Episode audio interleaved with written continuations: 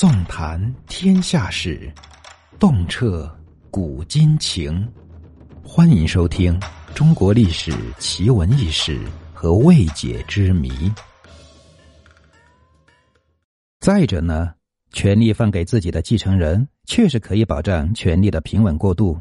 但是，当上太上皇的前皇帝开始可能心态能行，但后期谁能保证他们心里没有落差呢？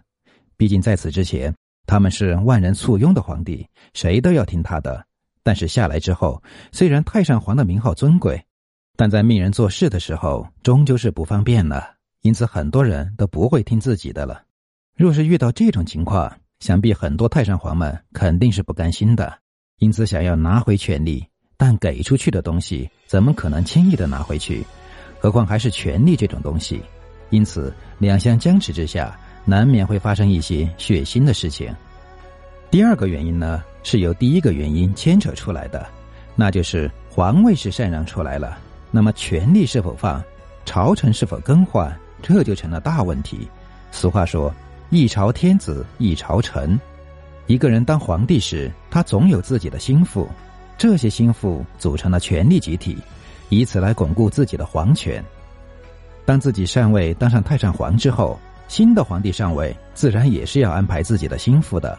这些人又组成了新的权力中心。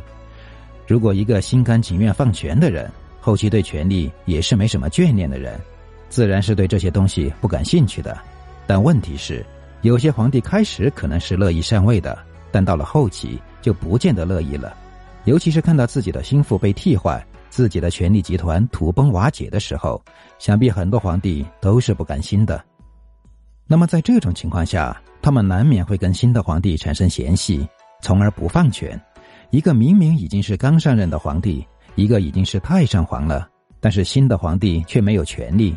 原本不管朝廷之事的太上皇却依旧大权在握，想必是个新的皇帝都是不能忍受的吧。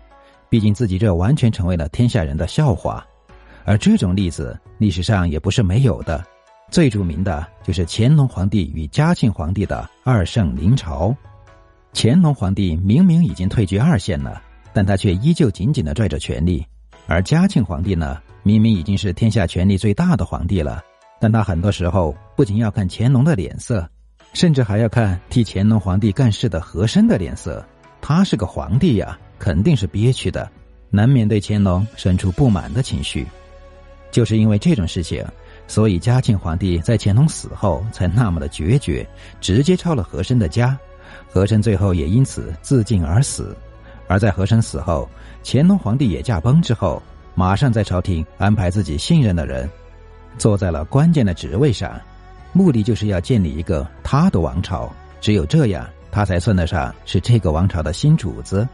毕竟嘉庆皇帝不是后来的光绪帝，他有自己的理想与抱负，不可能一直被乾隆压着的。就算压久了，可能也压不住的。最后弄成一个两大政治集团对抗的情况。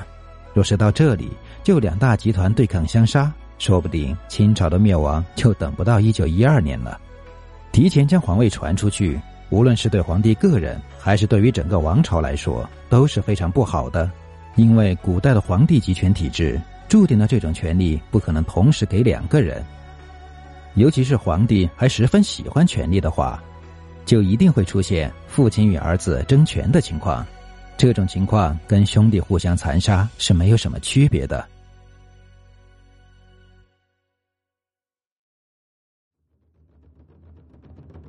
本集已播讲完毕。如果您喜欢本作品，请记得关注和订阅。